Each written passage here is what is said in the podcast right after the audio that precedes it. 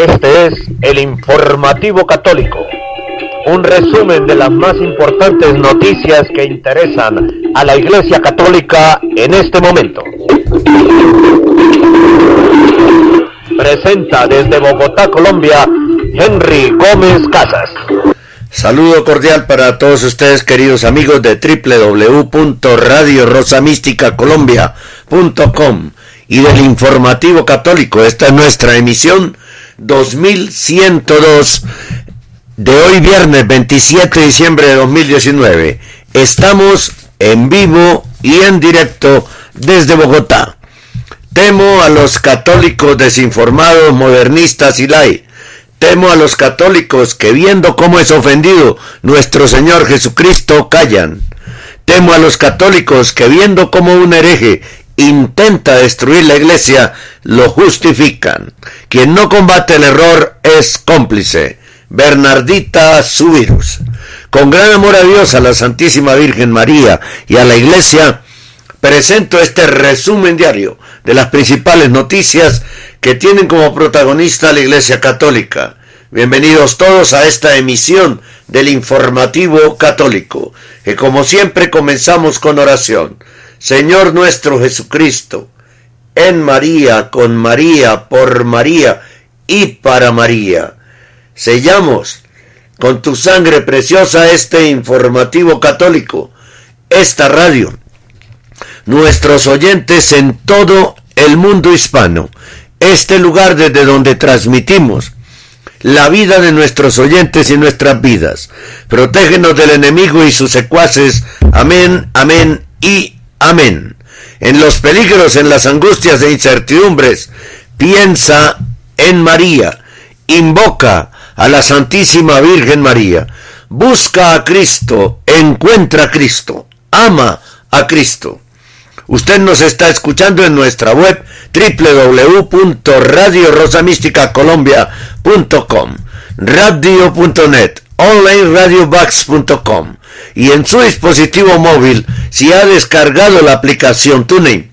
También puede buscar Radio Rosa Mística Colombia en google.com.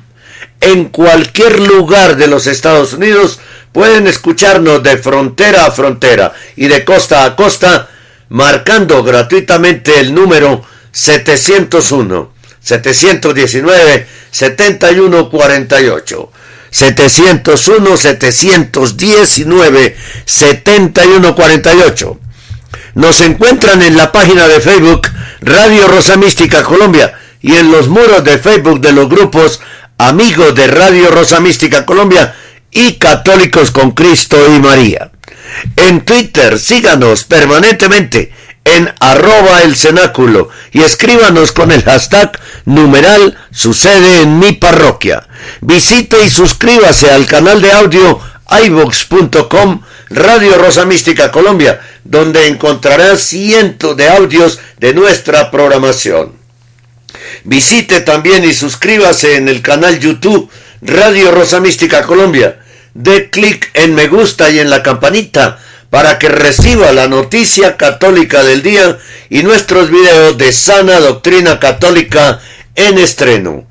El contenido de este noticiero es responsabilidad de la producción. Nuestras metas son la verdad, la objetividad periodística, la libertad de expresión y la defensa de la sana y sagrada doctrina católica.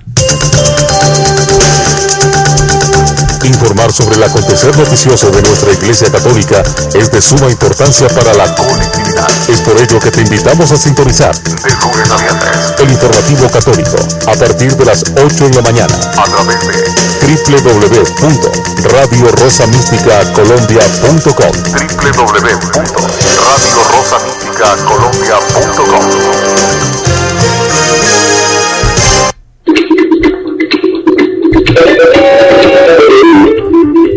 es el informativo católico.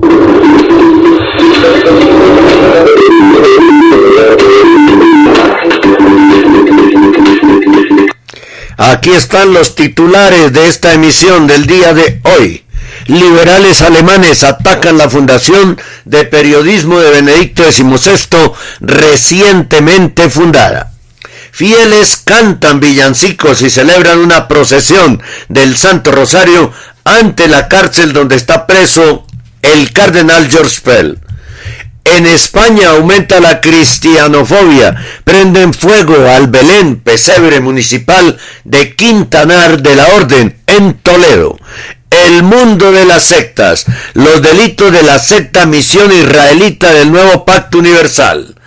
El mundo de las sectas, orientalismo, creencias de los Hare Krishna y denuncias que los involucran. Family Play, una plataforma de series y películas para toda la familia. Esos los temas que vamos a desarrollar a continuación aquí en el Informativo Católico. Cada día seguimos avanzando. Nuestro trabajo y constancia son el referente de la labor y el objetivo que van siempre encaminados a mantenerles bien informados sobre el acontecer de nuestra Iglesia Católica. Gracias por caminar junto a nosotros. Informativo Católico, de lunes a viernes, a partir de las 8 horas, a través de Radio Rosa Mística Colombia.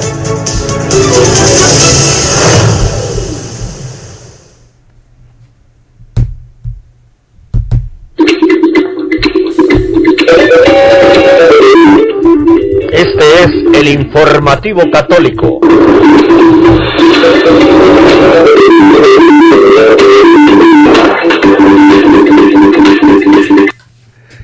Desde Ciudad del Vaticano informa Chor Militan que los líderes católicos en Alemania ven el establecimiento de una nueva fundación de periodismo por parte del Papa Benedicto XVI como un tiro al otro lado del arco y una amenaza para los medios de comunicación católicos de tendencia liberal.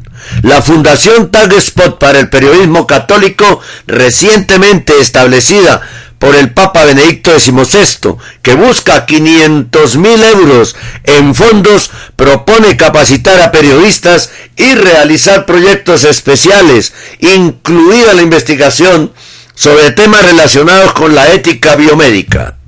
En un artículo del 20 de diciembre sobre la iniciativa, el Papa Benedicto XVI dijo que quería que se escuchara de verdad la voz católica. Para algunos en el liderazgo católico alemán, su comentario implicaba que las voces católicas auténticas no tenían voz en Alemania, una afrenta a algunas organizaciones de noticias católicas alemanas. Sin embargo, las reacciones en las redes sociales fueron muy favorables a la iniciativa de Benedicto XVI. Dios bendiga al Papa emérito Benedicto. Podemos estar seguros de la fe cuando habla. Dijo Mary Murray.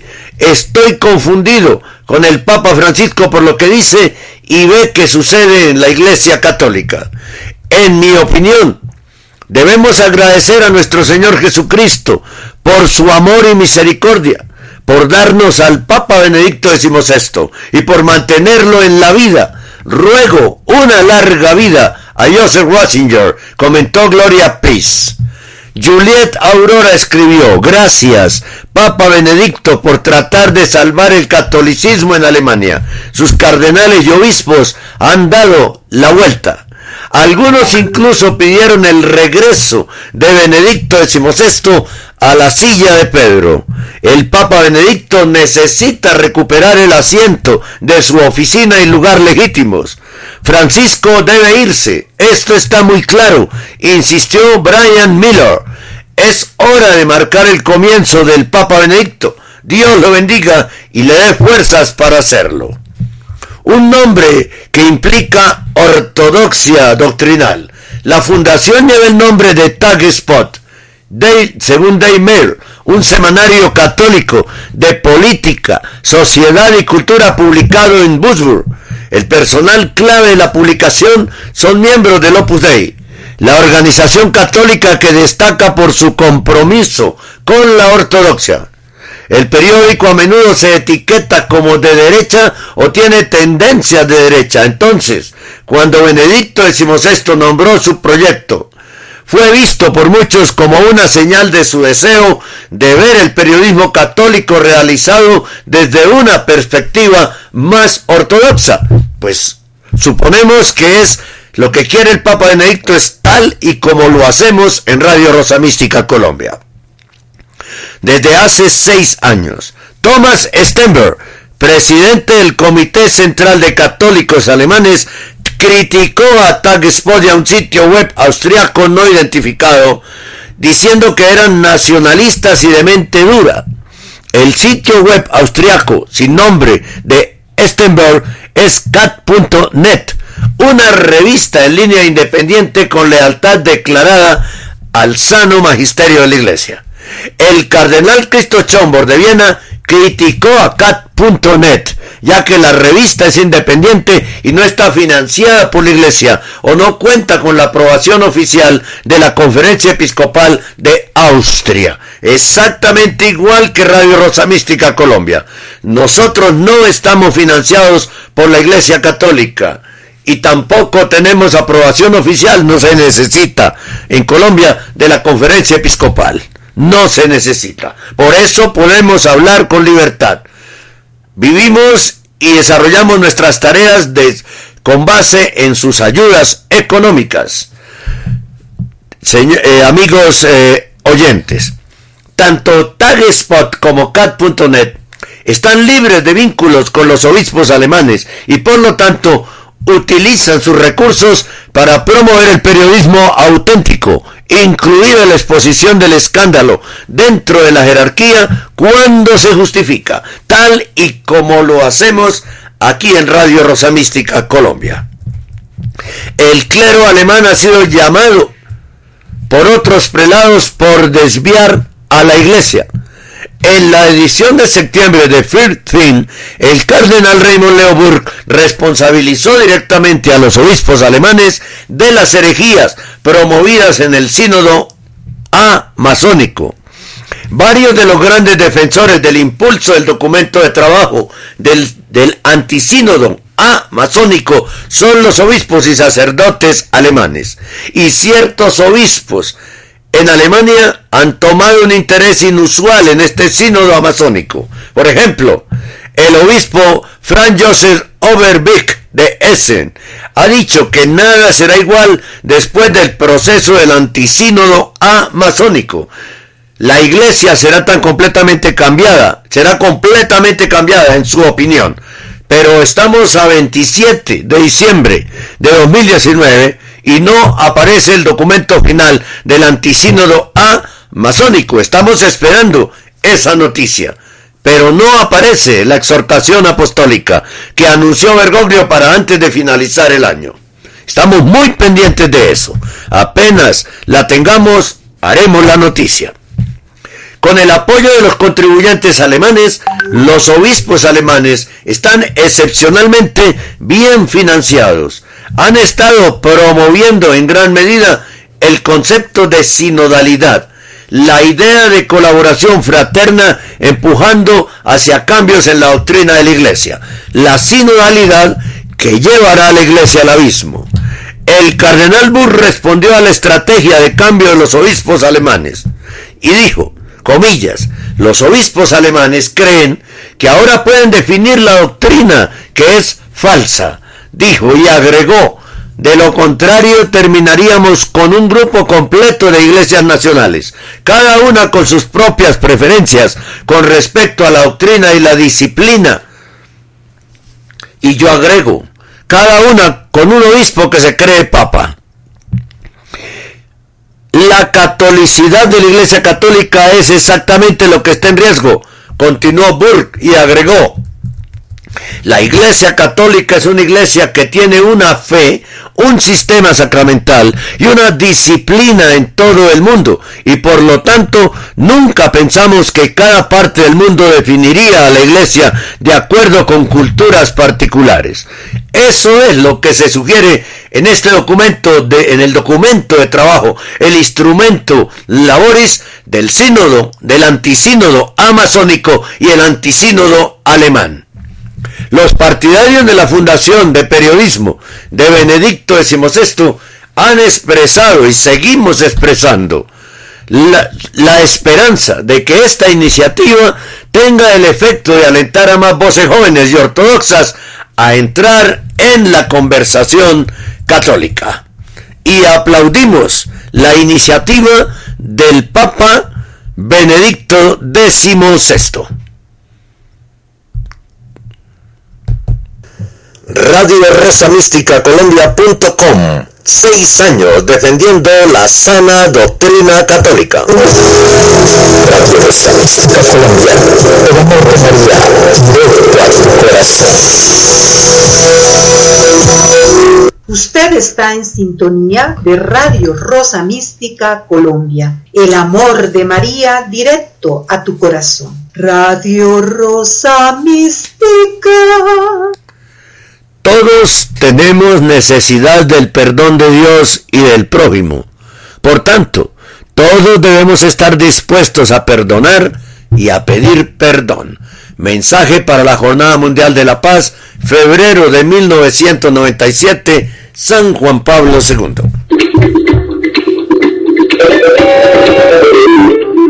Este es el informativo católico.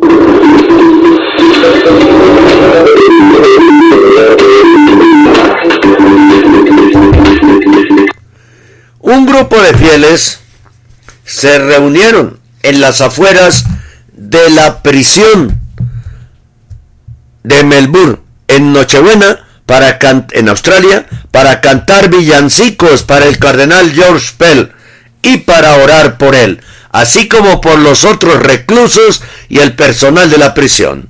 Informa CNA e Infocatólica que uno de los participantes, John McCauley, dijo a CNA que solo queremos que el cardenal sepa que es amado y recordado en la Navidad. Las canciones fueron villancicos tradicionales, así como propios de Australia. Los fieles escribieron mensajes de apoyo y saludos navideños en una copia del libro de villancicos que se dejó a Pell en la recepción de la prisión. Después de los villancicos, un grupo de jóvenes católicos vietnamitas de Melbourne llegaron a cabo una procesión orando el Santo Rosario por el perímetro de la prisión que alberga a más de 300 reclusos. Se ofrecieron los misterios dolorosos por el cardenal, por el personal de la prisión, por los otros reclusos, por las víctimas de abuso sexual y por la reivindicación de los derechos de la Iglesia y la exoneración rápida y completa de su eminencia. Varios de los jóvenes vietnamitas que asistieron explicaron que se inspiraron en el ejemplo del cardenal Franz Javier Nguyen Van Tuan, quien estuvo encarcelado por las autoridades comunistas en Vietnam durante 13 años, nueve de ellos en régimen de aislamiento. Pell y el cardenal Tuan fueron amigos hasta la muerte de Tuan en 2002. El cardenal George Pell está a la espera del resultado de su apelación ante la Corte Suprema Australiana por la condena que recibió por abusos sexuales tras un proceso en el que la supuesta víctima cambió su versión de los hechos varias veces y no se admitieron pruebas que exoneraban al purpurado. Es toda una injusticia. Radio Rosa Mística Colombia.com, seis años al servicio de la sana evangelización católica. Radio Rosa Mística Colombia, el amor de María, a tu corazón. Está escuchando Radio Rosa Mística Colombia, el amor de María, directo tu corazón, una radio del remanente fiel una radio del remanente fiel. Qué poco es una vida para ofrecerla a Dios. San José María, escriba de Balaguer, fundador del Opus Dei.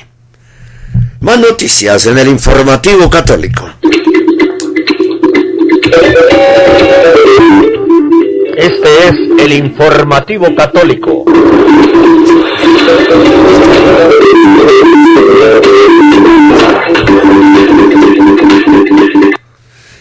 En España aumenta la cristianofobia.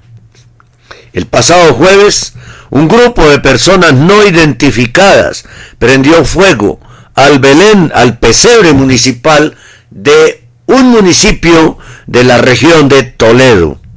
Además de un acto vandálico, se trata de un ataque ofensivo claramente intencionado contra la libertad religiosa, señaló el PP, el Partido Popular, en un comunicado.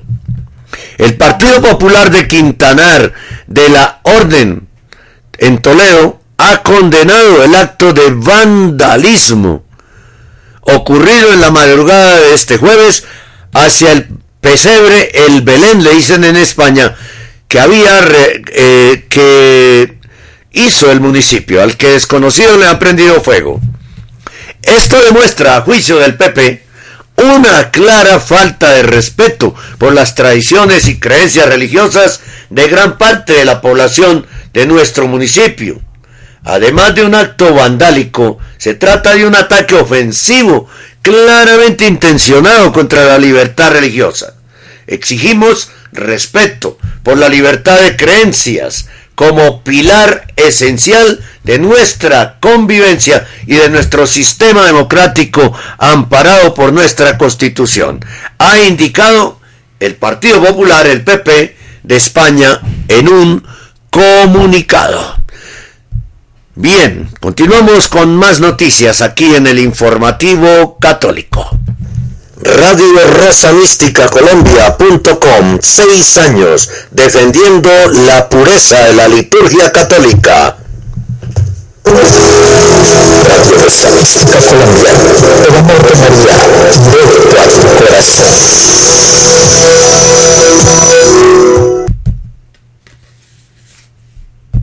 Este es el informativo católico. Nuestra vida debe ser una superación en todos los campos de la actividad humana, pero solo será posible si sabemos escuchar al Señor. Monseñor Isaías Duarte Cancino, mártir colombiano, a quien conocimos, a quien conocimos. La primera casa en que vivimos mi esposa y yo, recién casados, era propiedad de Monseñor Isaías Duarte Cancino.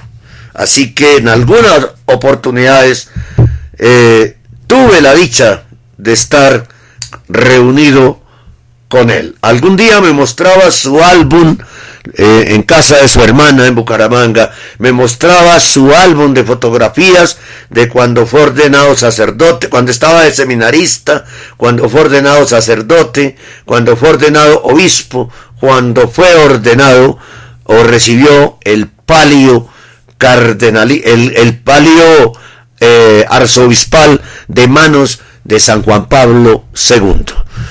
Un maravilloso obispo que tuve oportunidad de conocer. Un santo obispo que fue asesinado por la guerrilla colombiana.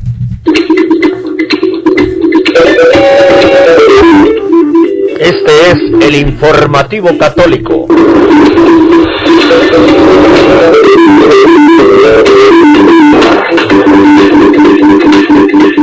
El mundo de las sectas. Algo muy propio de las sectas es su concepción milenarista del futuro. Los seguidores de este nuevo Cristo serán trasladados a Israel y vivirán allí totalmente felices durante un milenio, periodo tras el cual serán llevados en carros de fuego a otro planeta. También hablan de la tierra prometida, emplazada en un lugar que solo el líder de la secta conoce, o de refugios, ¿no? Que solo el líder de la secta conoce. La Asociación Evangélica de la Misión Israelita del Nuevo Pacto Universal, AEMIMPU, es una secta nacional peruana que tiene un curioso sincretismo doctrinal en el que se mezclan elementos cristianos católicos con creencias de los antiguos incas, subrayando especialmente cosas del Antiguo Testamento, como se puede observar ya en el mismo nombre, misión israelita y nuevo pacto, refiriéndose a la alianza. El experto Manuel Guerra afirma, el experto Manuel Guerra afirma que sin embargo es una secta netamente peruana. Por supuesto que no se trata de una iglesia evangélica, ni así la reconocen los cristianos evangélicos.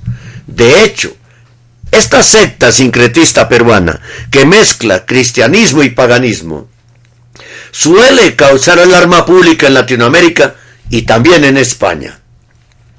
En el año 2013, investigaciones de la policía de Brasil comprobaron que miembros de esta secta trabajan plantaciones de hoja de coca y laboratorios clandestinos para la producción y comercialización de cocaína en la zona fronteriza entre Perú y Brasil.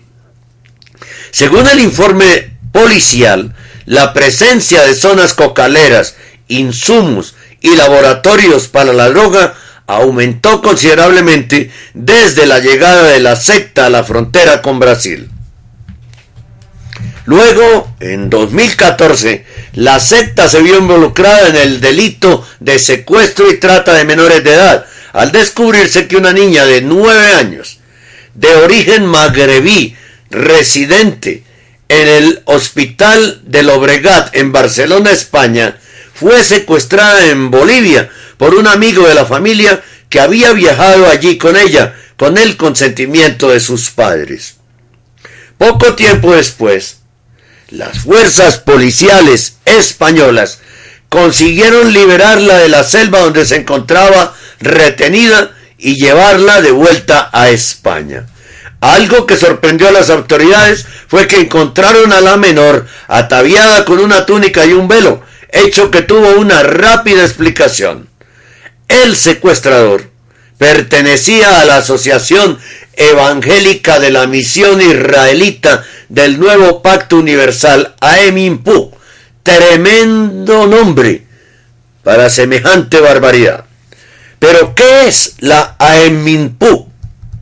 Usted le encontrará también una reseña en el libro El Mundo de las Sectas.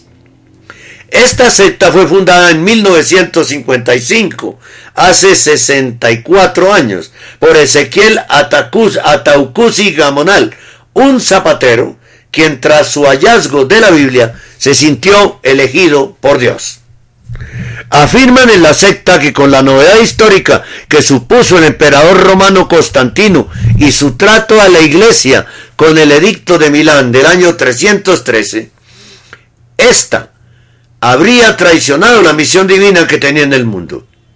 Y la historia de la salvación se habría recuperado en 1955, cuando Dios, al que llaman Jehová, como los testigos de Jehová, y tengo que aclarar que Jehová no es nombre bíblico, el nombre bíblico es Yahvé, Jehová no es un nombre de Dios, reveló a Ezequiel Ataucusi sus nuevos designios para restaurar su pacto con la humanidad.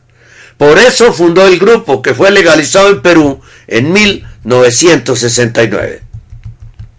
Se cuentan varios cientos de miles de adeptos, sobre todo en Perú, pero se han extendido también por otros países iberoamericanos. Su fundador se ha presentado en varias ocasiones a las elecciones para ser presidente de la República desde el año 1989 con el partido FREPAP, Frente Popular Agrícola del Perú. ¿En qué creen los miembros de esta secta? Antes de reparar o de repasar sus fundamentos doctrinales, veamos un ejemplo de sincretismo y adaptación forzada de sus creencias. La costumbre de dejarse el pelo largo en la antigua ciudad de Tahuantinsuyo se correspondería con el voto nazareno que aparece en el libro bíblico del Levítico, y los sacrificios ofrecidos por los incas a sus dioses serían lo que prescribe el Antiguo Testamento. Conclusión, pues con estos datos y otros que toman de su rico pasado cultural, afirman que Perú es el lugar de la nueva alianza de Dios, el nuevo Israel, el pueblo escogido por entre comillas, repito, Jehová, porque el nombre de Dios, el verdadero nombre bíblico de Dios es Yahvé en el Antiguo Testamento, del Padre Celestial. Jehová no es bíblico y no es nombre de Dios. Afirman que Jesucristo es el Hijo de Dios y que el Espíritu Santo se encarnó en Ezequiel Ataucusi, a quien, a quien llamaban Cristo de Occidente. Lo llamaban mi Señor, mostrándole respeto y temor. Profetizaban que moriría crucificado después de predicar 1260 días como Jesús y que tras permanecer tres días muerto, expuesto en público, resucitaría al recibir de nuevo el Espíritu Santo. Cosa que no sucedió, por cierto, cuando murió Ezequiel Ataucusi en el año 2000. Estamos en el 2019 y no ha resucitado, porque solo Cristo resucitó. Algo muy propio de las sectas es su concepción milenarista del futuro. Ojo, por eso yo soy alérgico al milenarismo. Los seguidores de este nuevo Cristo serán trasladados a Israel y vivirán allí totalmente felices durante un milenio, período tras el cual serán llevados en carros de fuego a otro planeta. También hablan de la tierra prometida, emplazada en un lugar que solo el líder de la secta conoce. Por eso van trasladándose poco a poco a un lugar en la Amazonía peruana para prepararse a este momento cada vez más cercano. Es lo que ellos llaman la emigración a la montaña, algo digno de ver según los testigos presenciales. Vale la pena profundizar en algunos de los aspectos que destaca esta secta en sus doctrinas y que saltan a la vista en sus escritos. Queda clara la elección de Perú por Dios cuando señalan que, entre comillas, Jehová restauró a su pueblo en el occidente, en el ombligo de la tierra, en la República del Perú en el año de 1968 y se encuentra congregado en la Asociación Evangélica de la Misión Israelita del Nuevo Pacto Universal. Se asemeja esta secta a los mormones en la relectura de la historia, que le lleva a considerarse descendientes directos del pueblo de Israel. Los mormones también se constituyen en otra secta, ¿no? La Iglesia Universal del Reino de Dios. La tribu de Dan se desplazó hasta el continente americano y dio origen a una nueva generación o pueblo de Dios en América, estableciéndose en el Cusco, centro del mundo, capital de Tahuantinsuyo, imperio de los incas. Incas significa Israel nació en el Cusco, en América del Sur. se inventan unas cosas que Inca significa Israel nació en el Cusco, en América del Sur. Por Dios. Este pueblo también desobedeció las leyes de Dios y Dios se alejó de ellas. Empero no los abandonó y en sus descendientes se levantaría el reino de Dios al final de los tiempos, que es ahora. La ciudad de Machu Picchu fue construida con la potencia del Espíritu Santo. Ave María era arquitecto, el eh, maestro de obra, el Espíritu Santo. El fin del mundo está cerca. El fin vendrá, dice la secta, cuando los israelitas adoptivos hayan terminado de predicar el Evangelio del Reino a todos los seres humanos. En el año de 1993, el maestro Ezequiel Atukusi Gamonal, fundador y compilador de la Aen Minpu, el postrer Moisés, obtuvo una prolongación del tiempo de 30 años para predicar el Evangelio del Reino a toda la humanidad de tal manera que el plazo que tienen los israelitas para predicar el Evangelio en los cuatro cantones de la tierra vence en el año 2023 de no cumplirse con este último plazo, el castigo de Dios será inminente, tanto para los israelitas como para la humanidad entera, por su incredulidad y desobediencia. Tras la muerte del fundador en el año 2000, y después de no cumplirse todo esto que esperaban, mientras se disfruta esta prórroga puesta a la llegada del fin, hoy el templo que levantó el Espíritu Santo para Jehová Dios se llama Ezequiel Jonás Ataucusi Molina y en él mora el Dios vivo, Jehová. Repito, Jehová no es nombre de Dios. El nombre de Dios, lo digo por cuarta vez, es Yahvé. Jehová puede ser el nombre de un demonio. Así pues, la sucesión mesiánica está asegurada en la figura del hijo del zapatero peruano, Salvador. Los israelitas, como se les conoce popularmente, han crecido sobre todo haciendo proselitismo entre la población indígena y rural, entre la gente muy sencilla que encuentra en este movimiento su nueva familia con la seguridad y protección que no encuentran fuera de la secta.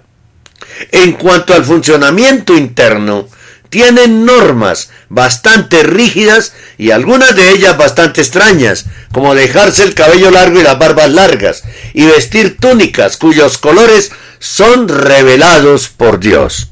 Tienen prohibidos el alcohol, el tabaco y los denominados alimentos impuros, carne, sangre y derivados. Celebran varias fiestas del judaísmo, etc. Tienen prohibido el alcohol y el tabaco, pero cultivan coca y la trafican. Mire qué incoherencia tan gigantesca.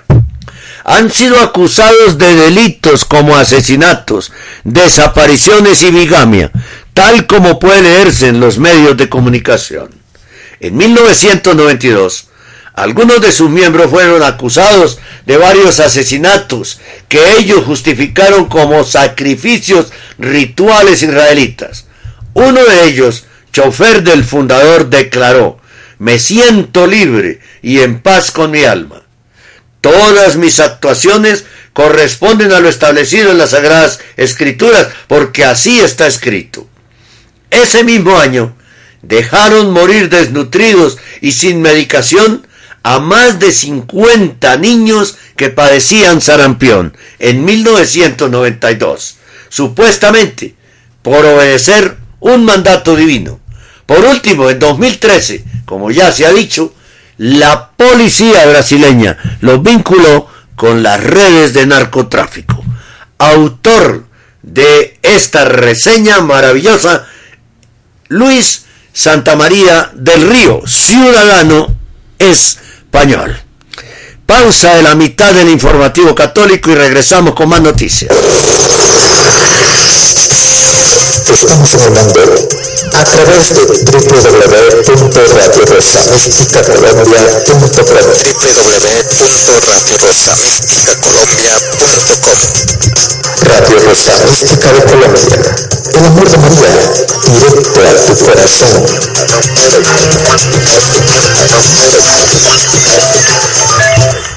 Escuche y disfrute Radio Colombia.com haciendo clic sobre el link o sobre nuestro logo. De inmediato se abrirá la web y escuchará la radio en vivo y en directo.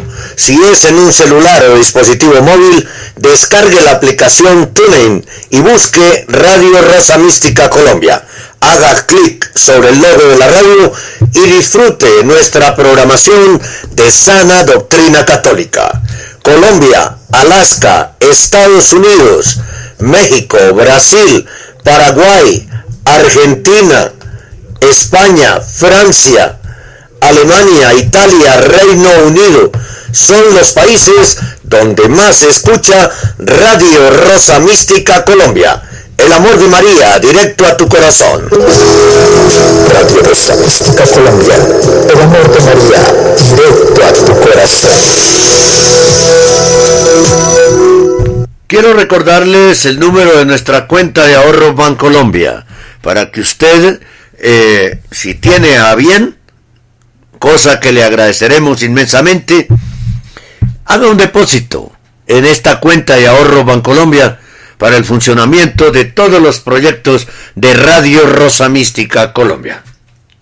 Se lo agradecemos infinitamente. ¿No? Necesitamos de su colaboración. Y tenemos además, que es la forma en que nos financiamos, tres artículos que ustedes pueden adquirir aquí en Radio Rosa Mística Colombia. El libro El mundo de las sectas, el escapulario del Padre Celestial, que es el sacramental de los últimos tiempos, y el CD con 20 hermosísimas canciones, Rosas de Amor. Así que comuníquese con nosotros al 311-870-2094 y quiera compre estos tres artículos. Ahora sí, aquí está el número de nuestra cuenta de ahorros Bancolombia. Apúntelo para que no se le olvide. Querido oyente, apoye usted nuestra labor en defensa de la Iglesia Católica y la sana doctrina católica, haciendo un depósito para Radio Rosa Mística Colombia en la cuenta de ahorros Bancolombia 052 24 15 34 83. Con su ayuda seguiremos defendiendo la vida desde el momento de la concepción hasta la muerte natural. Con su aporte continuamos defendiendo los dogmas católicos y la familia, integrada solamente por un padre, una madre y unos hijos. Con su apoyo proseguiremos defendiendo los sacramentos y mandamientos de la ley de Dios que pretenden ser suplantados por la luciferina Carta de la Tierra. Querido oyente, haga su depósito ya en la cuenta de ahorros Bancolombia número 052 24 15 34 83 con una transferencia electrónica desde cualquier ciudad del mundo. Dios y la Virgencita se lo agradecerán. Radio Rosa Mística Colombia también se lo agradece. Les recordamos nuestra mejor forma de contacto que, que es eh, el WhatsApp, ¿no? Si usted está fuera de Colombia, escriba más 57 314 416 4809. Si está aquí en Colombia, solamente 314 416 4809. Y las siguientes son otras formas de contacto con nosotros.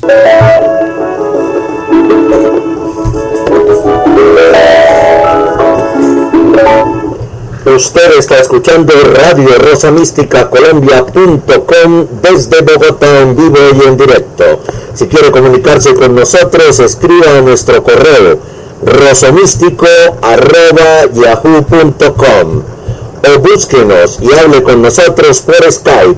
Henry Gómez Casas. Síganos en nuestro Facebook personal Henry Gómez Casas o en nuestro Twitter arroba el cenáculo. Gracias y continúe escuchando Radio Rosa Mística Colombia.com para todos ustedes.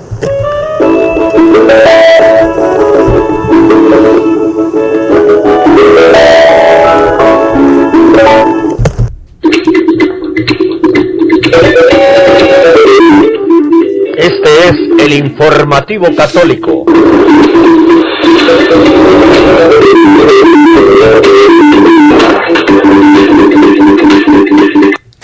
Sectas orientalistas. Tenemos que también advertir a los católicos para que no vayan a caer en este tipo de circunstancias, ¿no? Por eso hoy hemos traído este par de temas aquí al informativo católico. ¿Quién no se ha encontrado en las calles o en el transporte público con personas de cabeza rapada con una colita de cabello en la parte de atrás, vestidos como envueltos en una sábana color naranja, vendiendo incienso? Incienso que no es bueno, ¿no? Porque no es un incienso católico, esas varitas de incienso. Cuando usted enciende una varita de incienso en su casa, eh, de ese incienso, es como si usted se estuviera fumando 50 cigarrillos al mismo tiempo, según la Organización Mundial de la Salud. Y resulta que usted no sabe cómo está fabricado eso, ¿no?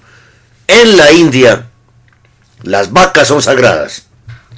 Y con el popó, con el estiércol de la vaca, hacen esas varitas y las recubren con esencias muy fuertes, que es lo que supuestamente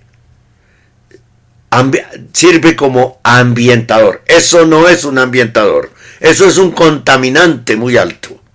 Usted está quemando en su casa una varita que está recubierta de aromas muy fuertes, pero que es estiércol de vaca. Y eso contamina terriblemente. Es muy dañoso, ocasiona cáncer de pulmones y de garganta. Así que si usted usa eso, ah, no, pero es que huele delicioso. Henry está exagerando. No estoy exagerando. Son, son eh, conclusiones de la Organización Mundial de la Salud. Entonces ellos venden ese incienso que no es católico. Compre el que es católico y hágalo bendecir. Al, al, prenderlo en su casa, el incienso católico, que lo encuentra en almacenes religiosos católicos, usted esparce bendiciones por su casa. También venden pan integral, libros de cocina vegetariana o sobre la reencarnación de las almas. Seguramente usted se los ha encontrado. ¿Quiénes son estas personas que envueltas en túnicas de color naranja se acercan tan amigablemente a ofrecer su literatura invitando a degustar comida vegetariana? Se los conoce como Hare Krishna. ¿De dónde vienen? La Asociación Internacional para la Conciencia de Krishna, IXCON, que es una secta orientalista, cuyos miembros son conocidos popularmente como Hare Krishna, es una secta de origen hinduista. Practican el hinduismo. Por eso creen en la reencarnación. Y quien cree en la reencarnación va en contra del credo católico que creemos en la resurrección. Es un dogma, la resurrección. Aunque enseñan que sus orígenes se remontan al siglo XVI como una rama del hinduismo, su verdadero origen tuvo lugar en pleno siglo XX en la India, de donde pasó a Nueva York en 1965, hace 54 años, y desde allí al resto del mundo. El fundador de la misma fue el hindú Adai Charan De, nacido en Calcuta en 1896, quien se adjudicó el nombre espiritual de su divina gracia, Bhakti Vedanta Swami Prabhupada. Tremendo nombre. En 1922 encontró al que sería su maestro Swami Blasidanta Sarasvati, quien lo proclamó Sanyasa, que en, el hinduismo significa santo y le ordenó que divulgara por todo el mundo la milenaria ciencia espiritual de la India como, conocida como Bhakti, Bhakti Yoga. El 18 de septiembre de 1965 llegó a Estados Unidos, donde poco a poco comenzó a reunir jóvenes que lo siguieron y fundó su primer templo en Nueva York. Desde entonces no ha dejado de crecer y llegan hoy bueno, no son tantos, son 20 mil miembros en el mundo, aunque muchas veces exageran sus cifras. Antes de su muerte, eligió a 11 de sus discípulos más antiguos para que transmitieran a las nuevas generaciones su sendero espiritual y murió el 14 de noviembre de 1977 en Mathura, India. Había escrito más de 70 volúmenes de traducciones y comentarios de los textos religiosos más importantes de la India y sus escritos se transformaron en la guía doctrinal del movimiento. Creen en Krishna, no como avatar de Vishnu, que es el, el dios del hinduismo, sino como divinidad única, verdad suprema, Dios omnisciente y omnipotente. Lo homologan al Dios de cualquier fe monoteísta dirigiéndose a él con la expresión Hare, que expresa profunda adoración.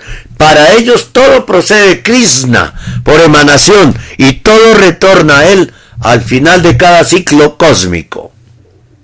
Como creen en la reencarnación, dicen que el hombre era un ser originariamente espiritual, pero perdió su estado originario y tras su caída quedó compuesto de un cuerpo burdo, material, de un cuerpo sutil, inmaterial y de un cuerpo espiritual. El cuerpo espiritual para ellos es el yo auténtico, el ego, el Atman, que es inmortal, una chispa desprendida del fuego divino de Dios. La aspiración del hombre es alcanzar la conciencia de Krishna, caer en la cuenta de su naturaleza divina para no contagiarse del mundo aparente sensorial y retornar así a la fusión con Krishna. Tienen tres grados iniciáticos como en la masonería. En el primero reciben un nombre nuevo y renuncian a su vida pasada. Renuncian a la familia, a la profesión, a las relaciones sociales, al régimen alimenticio, etc. En el mundo adquieren y desarrollan cualidades de guía en el segundo, perdón, en el segundo grado adquieren y desarrollan cualidades de guía espiritual y en el tercero el tercer grado son llevados a la renuncia total o consagración total de sus pensamientos, palabras y obras a Krishna, recibiendo el título de Swami. Es decir, estos tres grados, para quien entiende la situación y conoce de sectas, es un proceso de despersonalización que lo podría me lo podría confirmar cualquier psicólogo. Su lectura principal es el Bhagavad Gita, pero son normativos los textos y las interpretaciones doctrinales propias del fundador, es decir, no tienen libertad para interpretar lo, lo que para ellos el Bhagavad, lo que para ellos es el libro sagrado, el Bhagavad Gita, no pueden interpretarlo sino como lo interpretó el fundador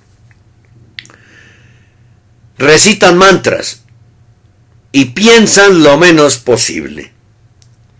Carambas, qué riesgo, ¿no? Qué riesgo, ¿no? Es un embrutecimiento total de la razón y del ser humano esto. Es otro extremo, mientras los masones exaltan la razón y solo existe lo que pueda comprender la razón, estos anulan a cero la razón. No se puede interpretar, no se puede razonar, no se puede pensar, y sino recitar mantras todo el día como autómatas. Qué manera de, de manipular a la gente. La norma más conocida es el rezo del mantra. Hare Krishna, Hare Krishna, Hare Krishna, Hare Hare, Hare, Hare Rama, Hare Rama, Rama Rama, Hare Krishna.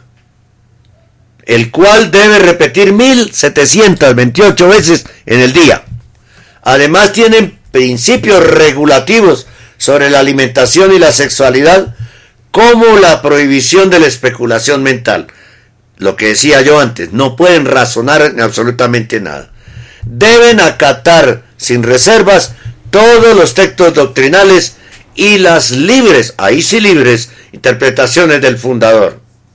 Los Hare Krishna, para evitar el ciclo de reencarnaciones, se dedican exclusivamente al Señor, que lo llaman Krishna, practicando Bhakti Yoga o servicio devocional.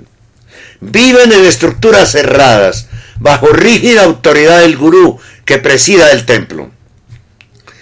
Se levantan a las 3 o 4 de la mañana y tienen un primer pensamiento en favor de su maestro espiritual. Luego se duchan con agua fría y ante el altar se pintan con tiza en los brazos, pecho y la frente, ahí sobre la nariz, para luego rezar el mantra.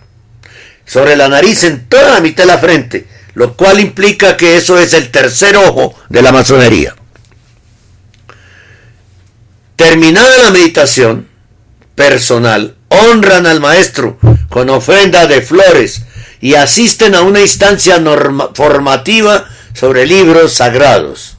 Cerca de las ocho de la mañana, cuatro horas después, se sirven un desayuno vegetariano y luego algunos irán a la calle a vender libros, otros realizarán tareas de limpieza y los más nuevos realizan cursos de formación.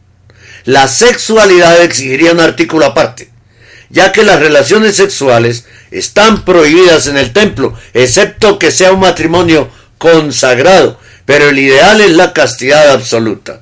A los matrimonios se les recomienda tener sexo solo para procrear niños con conciencia krishna. ¿Y cómo se, cómo se, a ver, mi pregunta, ¿cómo se garantiza eso? Que un niño nazca solo con conciencia krishna o una niña. Para la amplia mayoría de los especialistas en la materia, esta, el Hare Krishna, es una secta muy peligrosa, donde se practican las más conocidas técnicas de reforma del pensamiento, convirtiendo al adepto en un esclavo del grupo. Solo voy a enumerar algunas técnicas de manipulación conocidas a partir de sus enseñanzas y prácticas.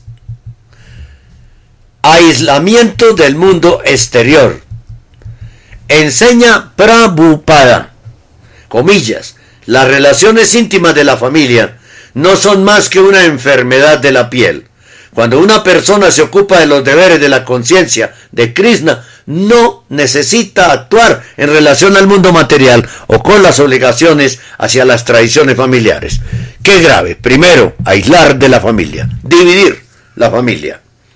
El Señor Jesús, nuestro Dios católico, uno y trino, quiere a la familia, ama a la familia. Esto es absolutamente destructor de la familia, o sea que es de origen satánico.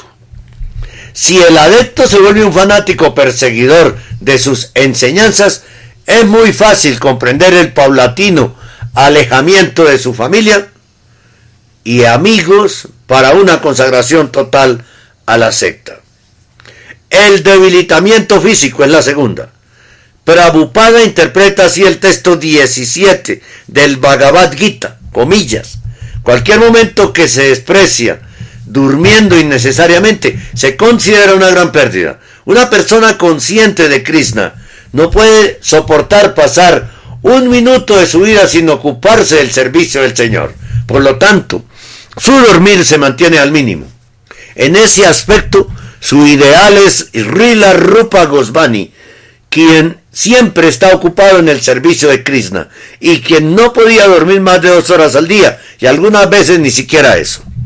Claro, si agregamos a las pocas horas de sueño la alimentación empobrecida por un vegetarianismo exagerado, escaso en proteínas y el trabajo cotidiano de proselitismo callejero y las horas dedicadas a los rituales, es comprensible que los jóvenes adeptos se vayan debilitando paulatinamente, haciéndose más dóciles a cualquier proceso de manipulación psicológica, convirtiéndolos en víctimas.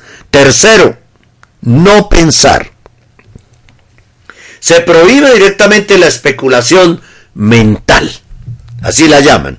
En varias investigaciones se ha demostrado que se estimula doctrinalmente a no pensar, a tener la mente ocupada solo en Krishna y a obedecer al maestro sin cuestionar nada.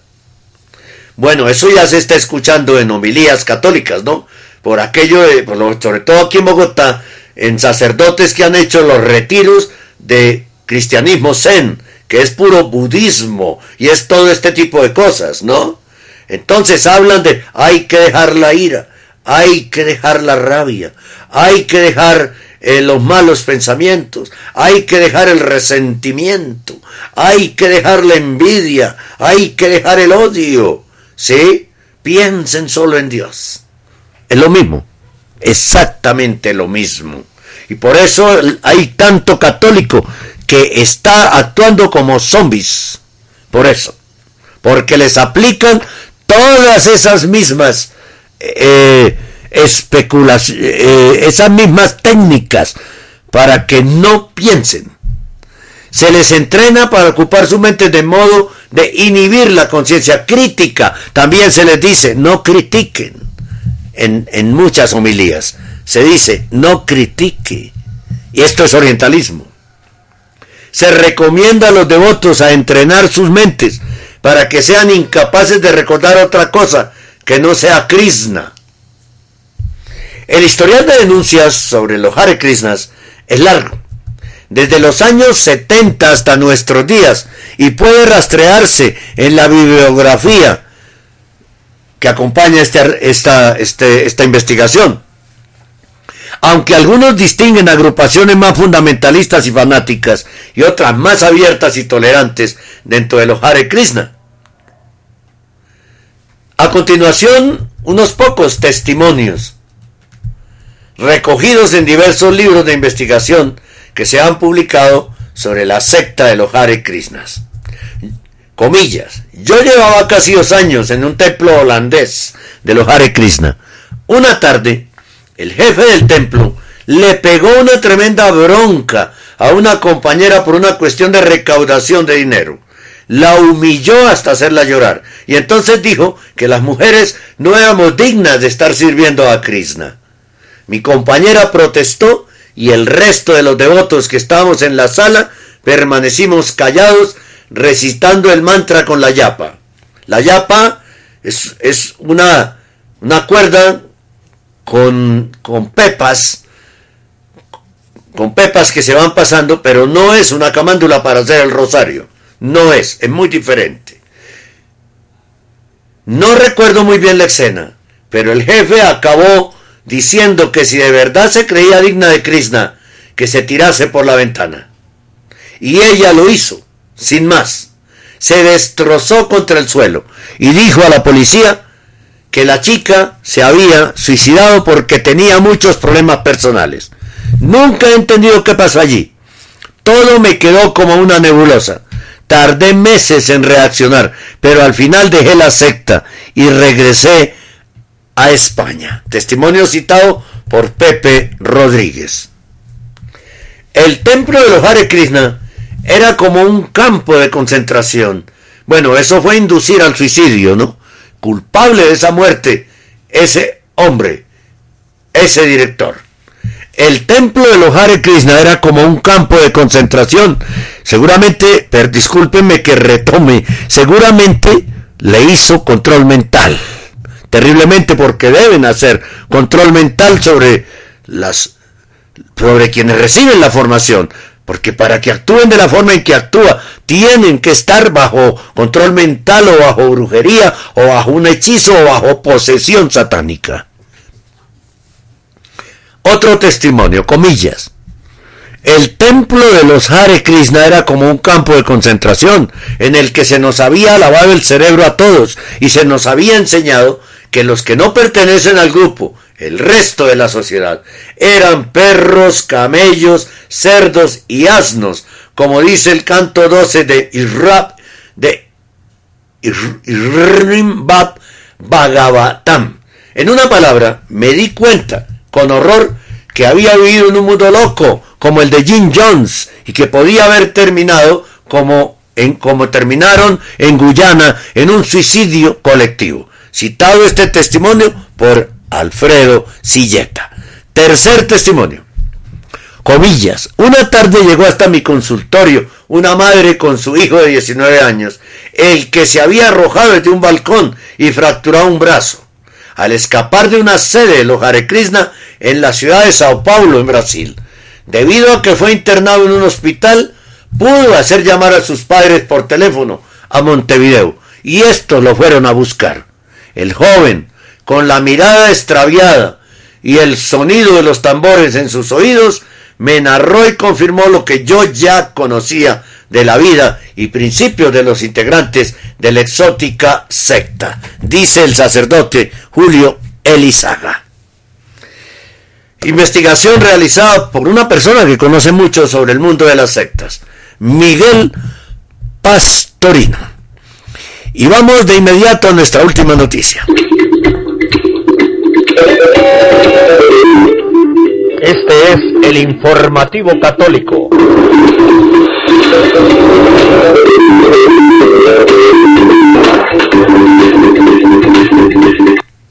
Dice Rubén Ortega en España, en Play buscamos entretenimiento pero con valores, con una cierta calidad técnica y no vale cualquier cosa. Play está disponible en España y próximamente ofrecerá sus contenidos familiares en toda Latinoamérica. Goya Producciones ha lanzado la plataforma de contenido audiovisual audiovisual familiar Family Play. Se trata de una nueva plataforma de streaming de video con valores y un contenido cuidadosamente seleccionado, apto para toda la familia y al que se podrá acceder desde la web o a través de aplicaciones como Parius y Android. Andrés Garrigo, director de Goya Producciones, explicó que lanzar una plataforma similar a Netflix, HBO o Amazon Prime nació tras hacer un estudio y ver que no existía ninguna productora o empresa que llegara exclusivamente a los católicos y que tuviera un producto que pudiera ver la familia, todos desde el abuelo al nieto, sin tener problemas de ninguna clase. En ese sentido, Garrigo aseguró que en el mundo actual la evangelización tiene que pasar por todas las novedades que existen y este es el último grito, las plataformas en todos los sectores de la producción audiovisual. En Family Play, todos los productores audiovisuales que oferta tiene valores católicos o cristianos. También cuentan con valores familiares y hay otros que son de catequesis o infantiles históricos, de manera que los intereses de todos los miembros de la familia quedan cubiertos. Rubén Ortega, responsable del proyecto Family Play, explicó que han desarrollado la plataforma durante 18 meses antes de hacerla pública. Por el momento hemos salido con 200 títulos individuales, pero contando con capítulos de series podemos hablar de más de 600 videos disponibles, un catálogo que además está previsto que vaya aumentando. En los próximos meses tenemos previsto varios estrenos semanales, por lo que la oferta va a ampliarse considerablemente, aseguró Ortega. Para asegurar que el contenido puede ser visualizado por todos los miembros, Ortega explica que hay varios niveles a la hora de seleccionar las series o películas que se incluyen en Family Play. El primer filtro, el más básico, es que el contenido que sea blanco, es decir, que desde la imagen, el contenido o la ciudad de fondo no haya nada perjudicial para ningún miembro de la familia y por lo tanto que pueda ser visto por todos. Esto quiere decir que no puede haber contenido violento o sexual o con ideas de fondo que no son acordes con la doctrina católica. Si no cumplen estos requisitos, quedan fuera, explicó. Otro requisito es que además aporte algo porque según precisa Ortega, buscamos entretenimiento pero con valores, con una cierta calidad técnica y no vale cualquier cosa. En lo que respecta al contenido Family Play incluye títulos clásicos que aunque técnicamente ahora se ven anticuados, nos sirven de gancho para una gente de cierta edad que quieren que sus hijos vean los mismos dibujos animados que veían ellos de pequeños, aunque somos conscientes de que tienen una calidad más limitada. Family Play. Voy a revisar si lo podemos encontrar ya. Family Play. Vamos a ver qué encuentro. Aquí está. Sí, familyplay.com. Entretenimiento de principios. Está excelente. Por 4,99 euros al mes. ¿Sí? Cerca de 20 mil pesos para toda la familia, con contenidos seleccionados para todas las edades. Suscribirse, iniciar sesión familyplay.com. Búsquelo. Y, vea cine y vea televisión sana para toda la familia. Family Play. Bueno, resulté haciendo un comercial, pero, pero ¿qué hacemos? Hay que colaborar con estas iniciativas para que la familia esté protegida y no vea todo ese cine absurdo, nueva era, lleno de sexo, de violencia que nos proponen desde Hollywood, ¿no? Bien, llegamos al final del informativo católico.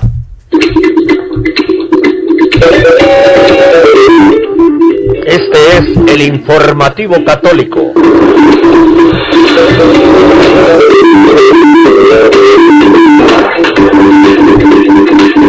Muchas gracias por acompañarnos hoy en este último informativo católico de este año.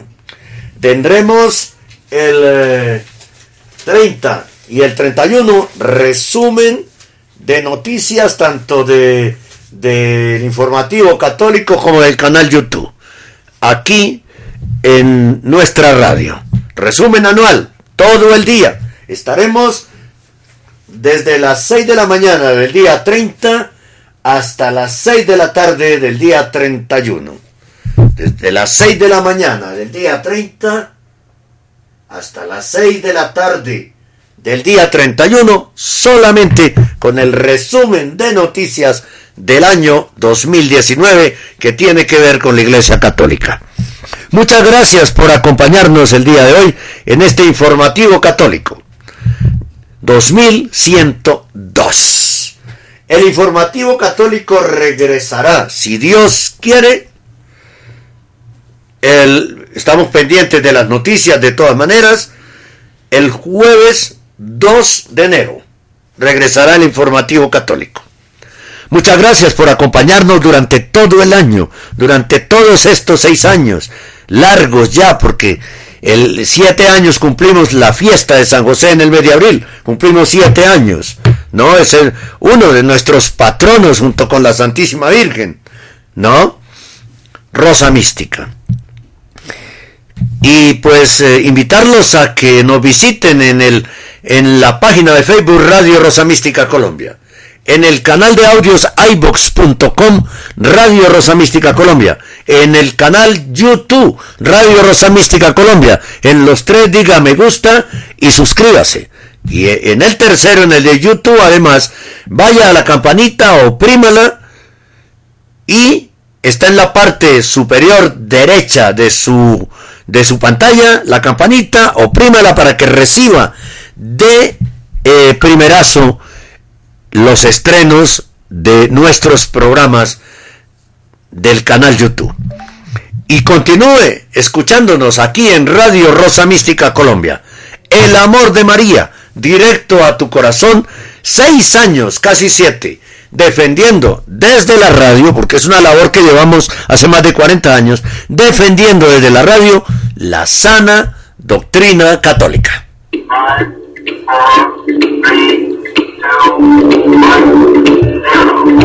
Hemos presentado el informativo católico, un resumen de las más importantes noticias que interesan a la Iglesia Católica en este momento. Presenta desde Bogotá, Colombia, Henry Gómez Casas.